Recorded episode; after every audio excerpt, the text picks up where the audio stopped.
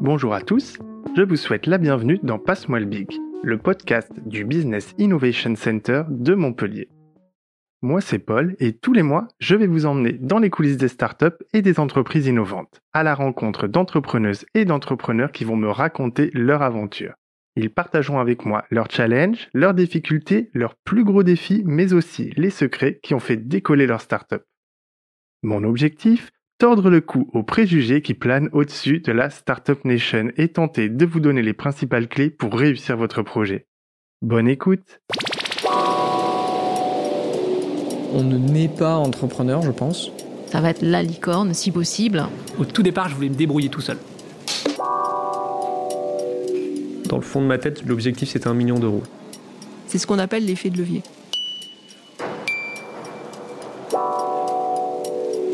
Passe-moi le bic. Dans les coulisses des startups. Au moment de lancer sa startup, les investisseurs se bousculent rarement au portillon. Les entrepreneurs doivent alors redoubler de créativité pour trouver les fonds nécessaires au démarrage. Love Money, prêt à taux zéro, aide de l'État, quelles sont les options qui s'offrent aux futurs start Dans ce premier épisode du podcast, nous allons voir quels sont les leviers à actionner pour financer et réussir son lancement. Pour parler de ce sujet, j'ai maintenant rendez-vous avec Arnaud, qui est le cofondateur de Numalis, une deep tech spécialisée dans l'intelligence artificielle. Je m'appelle Arnaud Yolalen, je suis le président et cofondateur de Numalis. À l'origine, je suis un chercheur de l'université de Perpignan et j'ai décidé, à l'issue de mon doctorat, de créer Numalis sur la base des travaux de doctorat que j'avais réalisés. Et pour ça, j'ai réuni euh, mon ancien directeur de thèse et un ami euh, du monde de l'industrie. Et on s'est lancés euh, tous les trois. Numalis, en quelques mots, c'est une société d'édition de logiciels qui fournit des outils d'aide à la validation de programmes. Historiquement, principalement des programmes critiques pour l'informatique embarquée dans des avions, dans des fusées ou dans, des, dans des systèmes d'armes et plus récemment aussi maintenant sur euh, des systèmes d'intelligence artificielle. Un exemple concret de ce que euh, nous faisons, c'est par exemple euh, dans le secteur automobile. Plusieurs constructeurs souhaitent mettre sur la route bientôt des véhicules sans chauffeur. Et pour y arriver, il faut pouvoir valider le comportement des voitures qui sera automatisé afin de s'assurer qu'elles vont bien correspondre aux exigences que le législateur et le régulateur vont imposer. Créer son capital, c'est effectivement une étape importante dans euh, le démarrage de l'entreprise parce que ça va conditionner toute l'amorce que l'entreprise va avoir. Pour ce faire, il peut y avoir plusieurs solutions. La première, évidemment, c'est de casser sa tirelire et de mettre le contenu de sa tirelire et celle de ses cofondateurs avec et euh, constituer le plus gros capital possible au départ. Quand malheureusement on n'a pas une tirelire très élevée euh, quand on démarre, ce qui peut arriver euh, surtout quand on sort de ses études, il peut toujours y avoir une solution d'aller chercher un peu d'emprunt. Emprunt auprès d'une banque ou bien de l'emprunt auprès de la famille. C'est ce qu'on appelle le love money.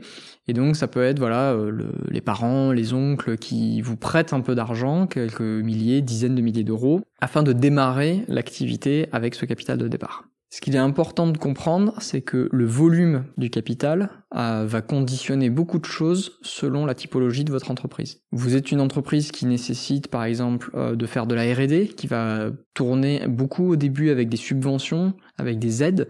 Vous avez besoin d'avoir un capital proportionné aux aides que vous allez demander. Sinon, vous n'en aurez pas. Partir avec un capital de 1000 euros pour aller chercher 100 000 euros d'aide, ça marche pas.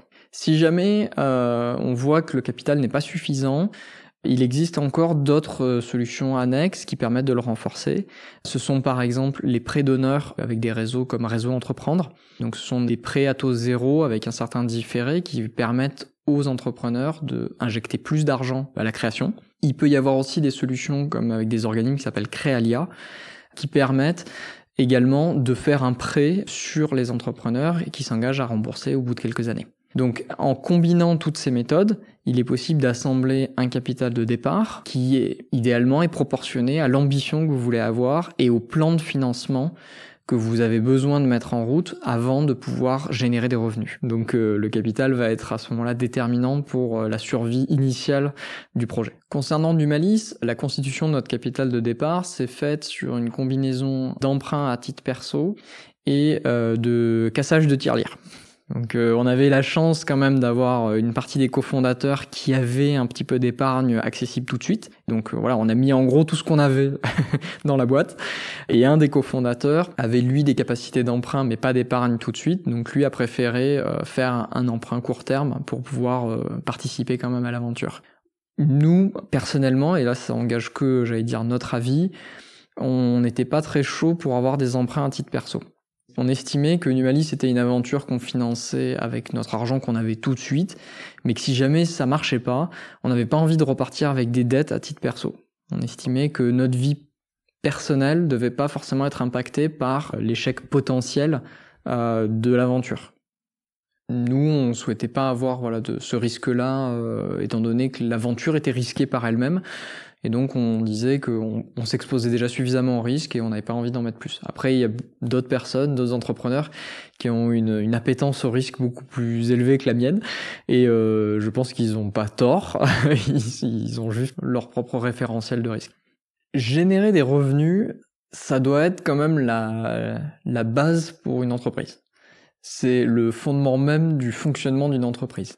Après, quand on est sur des outils, des produits qui sont pas tout à fait finis, il est intéressant d'aller quand même essayer de vendre des évaluations en avance de phase, avant la commercialisation officielle avec le produit V1, d'essayer déjà de générer un peu de revenus auprès d'utilisateurs plutôt bienveillants, mais qui sont prêts à payer. Et ça rassurera encore euh, les investisseurs, les, banquiers, euh, les structures publiques qui vous accompagnent, parce qu'ils se disent, eh bien ce projet arrive à générer quand même un peu d'argent, même s'ils sont pas rentables, ça montre quand même qu'il y a un intérêt, il y a un marché. Ils sont pas en train de faire tout ça pour rien.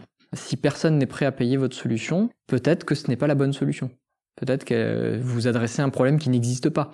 Peut-être qu'il faut revoir votre stratégie et aller peut-être plus parler à un client potentiel pour voir ce que lui attendrait, lui ce qu'il serait prêt à acheter et revoir votre stratégie pour satisfaire un besoin qui colle à votre ambition et à ce que lui veut aussi.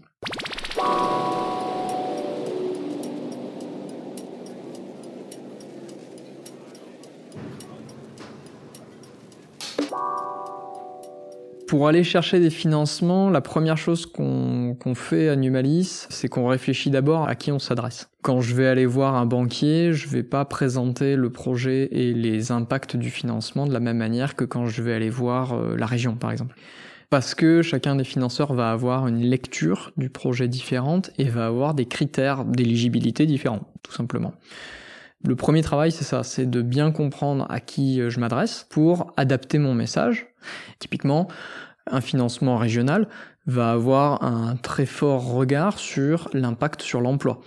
Euh, est-ce que cette subvention va aider à créer des emplois? Très bien. Un emprunt bancaire va avoir plus un regard sur est-ce que le pipe commercial de l'entreprise va se développer grâce à ça? Est-ce que du coup l'entreprise va générer plus de revenus plus vite? Donc le point clé, c'est de bien euh, serrer à qui je m'adresse et comment je vais mettre en valeur mon projet. Ensuite, je pense que le plus important, c'est euh, d'avoir réponse un peu à toutes les questions. Et pour ça, j'utilise des coachs, j'utilise des mentors, j'utilise des personnes dans mon entourage pour confronter ma vision et pour parfois avoir des questions impromptues, des questions vraiment que j'avais pas anticipées et qui me challenge du coup, qui me prépare à cet entretien que je vais avoir à un moment donné avec euh, le banquier, avec euh, l'examinateur, le jury, peu importe. Le projet que je porte, je dois le connaître sur le bout des doigts en fait. Je dois pouvoir le, raisonner selon tous les angles possibles. Euh, sociétaux, réglementaires, juridiques. Sinon, je risque d'être surpris par une question que j'avais pas anticipée et euh, du coup, euh, je risque de bafouiller et pas donner une très bonne impression. Je passe énormément de temps dans les formations des pépinières parce que j'ai conscience de tout ce que j'ignore et ne pas avoir ne serait-ce que le vernis pour euh, au cas où tenir la question et, ne pas totalement être à blanc, euh, bah, je pense que c'est vital pour moi de, de, le maîtriser ça. J'ai besoin de, de me sentir un minimum rassuré sur ce que je pourrais euh, bricoler comme réponse si je suis pris au dépourvu. Le volume d'argent que a à disposition une entreprise, je le vois beaucoup comme de l'oxygène sur un organisme qui respire les flux d'argent pour moi, représente beaucoup euh, quelque chose comme une respiration, donc avec de l'inspiration où il y a de l'argent qui rentre, et de l'expiration, de l'argent qui sort. Euh, les entrants étant le chiffre d'affaires, les subventions, les emprunts, les aides, etc. Et ce qui sort étant en général principalement des salaires, mais aussi le comptable, le loyer, l'électricité, Internet. L'organisme ne peut pas fonctionner s'il n'a pas ces deux flux. C'est-à-dire s'il ne peut plus payer Internet, il peut plus travailler, et s'il rentre pas d'argent, euh, il ne peut plus euh, payer Internet. Donc. Et de la même manière, le fait que l'entreprise ait euh, des dynamiques de flux variables selon son activité, moi ma deep tech, elle rentre pas beaucoup d'argent au début parce que c'est compliqué. Donc j'ai besoin d'avoir bah, des poumons assez grands au début pour tenir en gros l'apnée du départ. Si je pars avec euh, des poumons trop petits, j'ai pas assez d'oxygène et je vais probablement m'asphyxier très vite. Cette analogie, je trouve, elle marche plutôt bien à la fois pour exprimer est-ce que l'entreprise génère de l'argent, est-ce que les entrants sont plus grands que les, les sortants, mais en même temps, elle permet aussi de projeter l'entreprise dans le temps et vérifier est-ce que l'entreprise a assez de réserves d'oxygène pour tenir pour moi, c'est des questions existentielles parce que ça peut remettre en cause bah, l'existence même de l'entreprise. Est-ce que je prends ou pas le risque d'aller dans cette période d'apnée ou est-ce que je prends des mesures pour euh, justement euh, peut-être tenir plus longtemps le temps que ça reparte? Donc c'est des questions que moi en tant qu'entrepreneur je me pose fréquemment afin de vérifier que l'organisme que j'essaye de nourrir, donc l'entreprise, hein, euh, c'est un peu notre bébé à tous je pense quand on est entrepreneur, est-ce que cette, cette entreprise va survivre?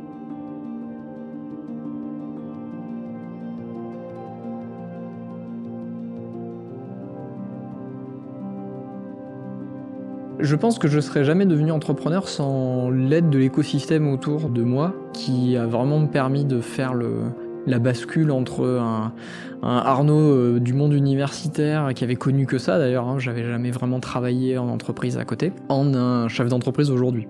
Donc je pense que c'est l'accompagnement qui fait aujourd'hui beaucoup les entrepreneurs. On ne naît pas entrepreneur, je pense. On peut le devenir euh, assez facilement avec les, aides qu'on a autour de nous. Et euh, je pense que c'est une aventure que personnellement moi je regrette pas. Elle a ses hauts et ses bas, ça c'est sûr. Mais euh, c'est quelque chose de très formateur et qui nous oblige à pas être monotâche ou monosujet ou même monocompétence. Et euh, bah, je le recommande aux gens qui ont envie de le, faire et surtout voilà d'y aller avec de l'humilité et, euh, et d'aller chercher du conseil et de l'aide. Parce que c'est ça qui fait, je pense, le succès euh, et notre succès. Je pense que très clairement, les écueils, on les a évités grâce à ça. Merci Arnaud pour ce témoignage très inspirant sur le démarrage de ta startup. Je suis à présent avec Isabelle, qui est la directrice du BIC de Montpellier. Bonjour Isabelle. Alors j'aimerais que tu m'expliques de manière très concrète quelles sont pour toi les principales pistes à explorer pour financer le lancement d'une startup. C'est vrai qu'il faut que l'entrepreneur montre vraiment une implication dans son projet et en y mettant de l'argent, c'est la meilleure façon de prouver à l'écosystème qu'il est vraiment impliqué, qu'il va aller au bout, euh, au bout du sujet. Il ne faut pas avoir peur de casser sa tirelire. Parfois, ça suffit pas. On peut avoir recours à ce qu'on appelle friends and family. Alors, aller chercher un peu l'argent euh, autour, euh, dans son entourage proche ou un peu plus lointain. Et puis, une troisième piste qui n'est pas négligée, c'est le prêt d'honneur. Un certain nombre d'organismes font des prêts aux porteurs de projets, aux associés des prêts à taux zéro et, euh, super bonne chose, sans garantie euh, sur les biens personnels. Donc, ils ont des systèmes de garantie particuliers qui font que euh, voilà, le, risque pour l'entrepreneur est quand même moindre. Typiquement, ce sont des réseaux comme ici en Occitanie, Créalia, ou partout en France, le réseau Entreprendre, par exemple, qui est disponible dans tous les départements. Tu penses que je peux m'adresser à ces réseaux si je n'ai aucun capital de départ? Alors, le mythe du zéro capital de départ, je crois qu'il faut faire attention. Euh, donc, c'est pour ça que j'insiste un peu sur casser sa tirelire. Il faut un minimum euh, de départ euh, significatif.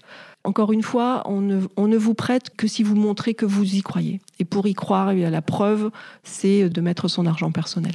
Alors selon toi, quel est le capital de départ minimum dont on a besoin pour aller demander des aides? Alors le capital de départ va vraiment euh, dépendre de l'objet de la création d'entreprise. Arnaud a bien parlé de son projet qui demande beaucoup d'investissement en technologie ce qu'on appelle la deep tech, où il, va, euh, il a passé euh, de longs mois sans avoir accès au marché, sans avoir de revenus clients. Quand on a un produit comme ça très technologique avec euh, des longs mois de développement devant soi, il faut capitaliser au maximum la société au départ pour pouvoir faire ce qu'on appelle un effet de levier avec des financements publics. Donc là, je dirais pour euh, commencer à avoir des effets de levier significatifs, il faudrait pouvoir atteindre un capital de départ aux alentours de 50 000 euros. Ça n'est possible pour la plupart des projets que s'ils ont recours aux prêts donneurs.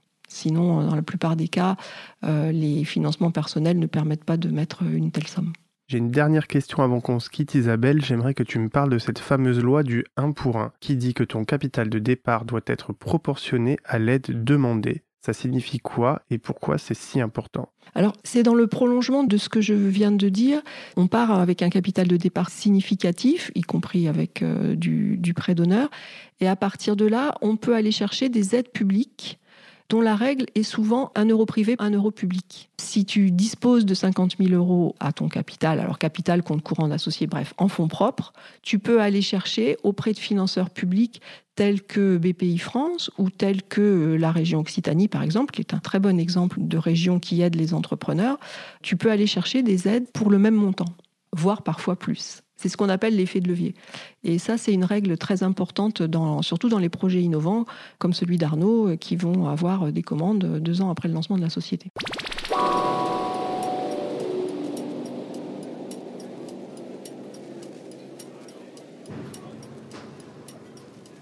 Merci vraiment Isabelle pour euh, tous ces conseils. Alors ne me quittez pas tout de suite car j'ai maintenant rendez-vous en visio avec Stanislas et Alexandre qui sont les cofondateurs de Deep Blue.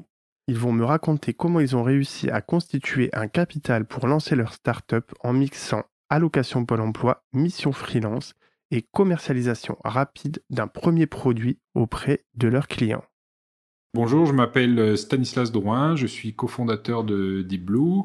Euh, j'ai été entrepreneur pendant 14 ans. J'avais une société qui faisait des systèmes de réservation pour euh, des tours opérateurs. Et euh, ensuite, j'ai géré des projets pour des grands groupes. J'ai fait du management de transition. Euh, j'ai été dans le secteur de la notation financière et puis euh, j'ai travaillé aussi dans le secteur des énergies renouvelables euh, sur des projets IT très ambitieux. Euh, bonjour, je m'appelle Alexandre Guillemot et donc je suis cofondateur de, de Deep Blue. Et donc moi j'ai travaillé euh, une quinzaine d'années dans le secteur de l'énergie, dans des gros groupes. Et euh, dans une de mes dernières expériences, j'étais directeur du business development d'une société. Et mon objectif c'était de trouver des opportunités de business dans le secteur de l'énergie et trouver des partenaires pour faire du business. Ce qui m'a donné envie de créer Deep Blue parce que je voyais qu'il y avait un manque sur le marché qui permettait facilement de capter du business. Alors Deep Blue c'est une solution de business development pour les professionnels de l'énergie. Et donc ce que l'on fait c'est que tous les jours on récupère des appels d'offres, donc des opportunités de business qui sont liées à l'énergie, et euh, on collecte ces appels d'offres et avec euh, notre propre algorithme, on essaye de comprendre ce qu'il y a à l'intérieur de cet appel d'offres en termes de segment de marché, en termes de type de produit, en termes de pays, ainsi de suite. Notre valeur ajoutée, elle est vraiment d'être euh, des spécialistes du, du, du secteur et on va essayer d'agréger énormément d'informations sur les entreprises du secteur et en particulier sur nos clients avec euh, voilà, une, une certaine euh, granularité. Et euh, on va d'une part permettre à nos clients bah, déjà d'identifier l'opportunité. Et ensuite, le deuxième point, c'est qu'on va les aider à confirmer cette information et donc on va leur fournir un outil pour accélérer un petit peu la lecture et comprendre voilà ce que nous on a analysé et qu'ils puissent de par bah, leur expertise réelle confirmer que c'est bien une opportunité pour eux. Donc moi j'étais salarié d'une entreprise et pour moi l'enjeu euh, c'était de monter une entreprise sans prendre des risques considérables pour ma famille. Et donc euh, une manière de le faire c'était euh, de pouvoir bénéficier de l'aide de Pôle Emploi et donc j'ai pu négocier une rupture conventionnelle avec mon employeur. Ce que l'on a fait c'est qu'on a mis un petit capital de départ dans l'entreprise qui nous a permis d'avoir les premiers frais de fonctionnement et très rapidement de pouvoir euh, le fait d'être payé directement, se dédier à 100% euh, à cette activité. Et donc euh, le fait d'être au Pôle Emploi pour moi et d'être en mission de management de transition pour Stanislas nous permettait d'avoir une activité dans laquelle on n'allait pas puiser dans les fonds de la boîte. Et puis au fur et à mesure qu'on avait des, des, besoins, on a réinjecté un peu de l'argent en compte courant d'associés ce qui nous a permis de faire un tout premier produit et donc euh, d'attirer des premiers clients. Et donc je pense que très rapidement, ce qui est nécessaire, c'est d'avoir un premier produit pour lequel, même si c'est pas cher, des clients payent parce que ça donne du crédit, ça fait euh, permet de renforcer un peu euh, la santé financière de la société et surtout ça nous permet d'enchaîner assez rapidement sur nous ce qu'on a fait en l'occurrence, c'est qu'on allait chercher un prêt d'honneur Créalia où on s'est endetté chacun à hauteur de 30 000 euros pour aller chercher ce prêt d'honneur et ce qui nous a permis de commencer à constituer nos fonds propres et donc euh, de continuer à développer le produit. c'est vrai que c'est un contexte un petit peu différent parce que ma précédente entreprise, euh, c'est une aventure qui s'est terminée par une liquidation euh, judiciaire. Et donc, j'ai assez facilement rebondi sur l'opportunité de faire du management transition. Ça m'a permis de contribuer au développement de Deep Blue. Alors par contre, ça n'a pas été linéaire. C'est-à-dire qu'il y a eu des périodes euh, pendant lesquelles j'ai plus ou moins contribué, mais euh, je pense qu'on a réussi intelligemment à, trouver le bon équilibre euh, jusqu'au moment où j'ai rejoint pleinement l'aventure. Alors moi, je pense que quand on est dans mon cas et qu'on a un, un job de salarié, il faut attendre le plus tard possible pour euh, se consacrer à 100% à son entreprise et donc quitter sa société parce que euh, tout prend euh, beaucoup plus de temps que ce qu'on avait imaginé sur le papier. Il y a une différence énorme de temporalité entre ce qu'on écrit sur le business plan et la manière dont vont se dérouler les choses parce que tout prend beaucoup plus de temps. Parce qu'une fois qu'on a franchi ce cap, ben, on se retrouve sans salaire, sans revenu, on compte sur Pôle emploi et là, bah, le décompte commence à tourner parce qu'on sait qu'on a deux ans et on a deux ans pour arriver à soit lever des fonds, soit avoir une entreprise qui s'autofinance. Il faut pas tout de suite se mettre dans la quête de recherche de fond, il faut vraiment tout de suite montrer sa capacité à développer un produit avec peu de moyens, une capacité à le vendre, même à un prix qui est pas très élevé, même à quelques clients. C'est peut-être à ce moment-là qu'on peut se mettre, en tout cas ça a été notre cas, en recherche de fonds pour dire voilà, on a une preuve de marché, maintenant on veut faire beaucoup plus. donc c'est là où on va chercher des investisseurs, on va chercher de la dette bancaire, ainsi de suite. Après moi je crois que ce qui est très important, c'est euh, que les deux premières années, avant même de parler du prêt d'honneur, on a été extrêmement raisonnable et pragmatique. On aurait pu dépenser très facilement euh, des dizaines, des centaines de milliers d'euros. On est plutôt allé chercher quelques briques qu'on a un petit peu tordues, mais euh, c'était des, voilà, des développements assez modestes euh, qu'on a pu assumer. Et donc ça, ça nous a permis d'arriver devant nos, investisseurs actuels et avec une preuve de concept, mais en ayant très peu dépensé, mais en ayant en même temps déjà un produit à commercialiser.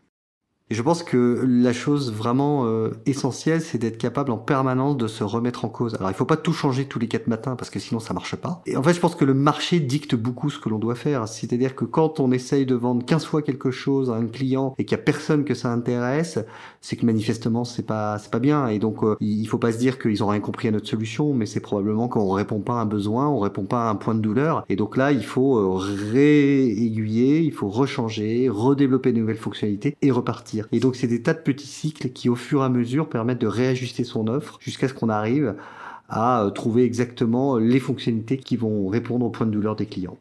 Et en fait, c'est une phase de maturation euh, qui est essentielle. Et si on n'avait pas fonctionné comme ça, et eh ben en fait, on se serait planté. C'est-à-dire que si on avait décidé de dépenser 50, 100 000 euros euh, pour démarrer, on aurait certainement arrêté dans un contexte certainement difficile. Ce qui s'est passé, c'est que cet argent, on n'avait pas dépensé. Et par contre, on avait cerné qu'on s'était trompé un petit peu et qu'en réajustant, par contre, ça marchait beaucoup mieux. Il n'y a pas 40 moments dans la vie de l'entreprise où vous pouvez faire ce, pivot. Et donc, je pense que d'avoir cette phase amont, en fait, c'est extrêmement important. Quoi. Il faut surtout pas créer un produit attendre de l'avoir et ensuite se dire tiens je vais le vendre.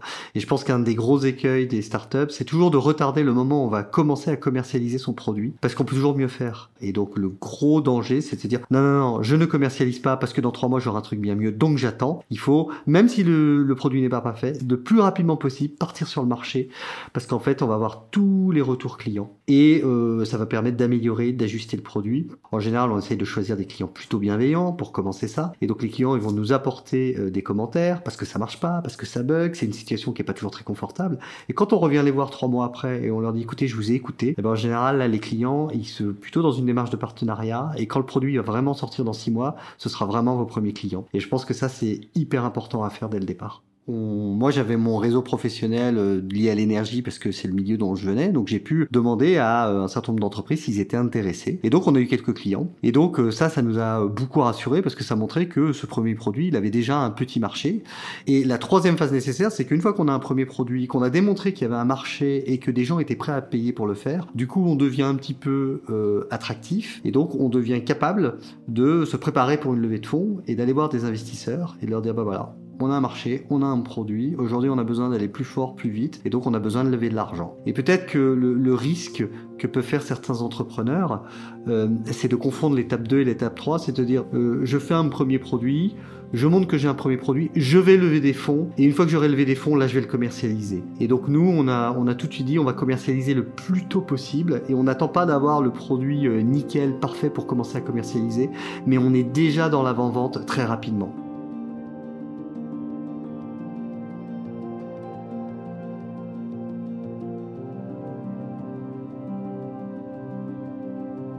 Faut arriver à faire tomber le premier domino qui va faire tomber les autres.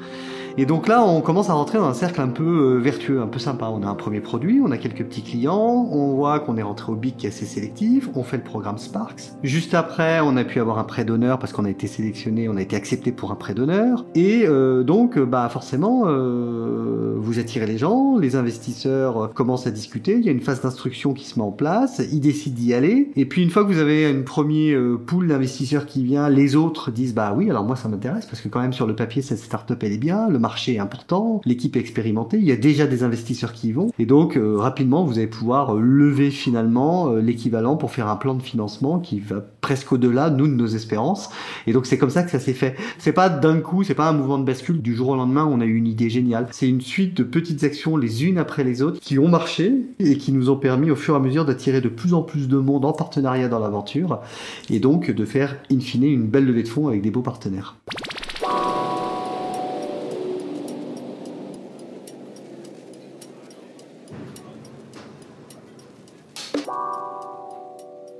Je suis très heureux d'avoir été votre hôte pour ce tout premier épisode de Passe-moi le Big. Vous pouvez retrouver ce podcast à tout moment sur toutes les plateformes d'écoute. Si vous avez aimé cet épisode, n'hésitez pas à nous le dire en laissant un commentaire sur Apple Podcast ou en partageant cet épisode autour de vous. Vous pouvez aussi nous rejoindre sur les réseaux sociaux du Big de Montpellier et d'Entreprendre Montpellier pour poser vos questions et interagir avec nous. Je vous dis à très bientôt, ici ou ailleurs. Ce podcast a été produit par LFB Studio pour le Big de Montpellier et Montpellier Méditerranée Métropole. Réalisation Paul Angèle, mixage Bastien Nicolaï.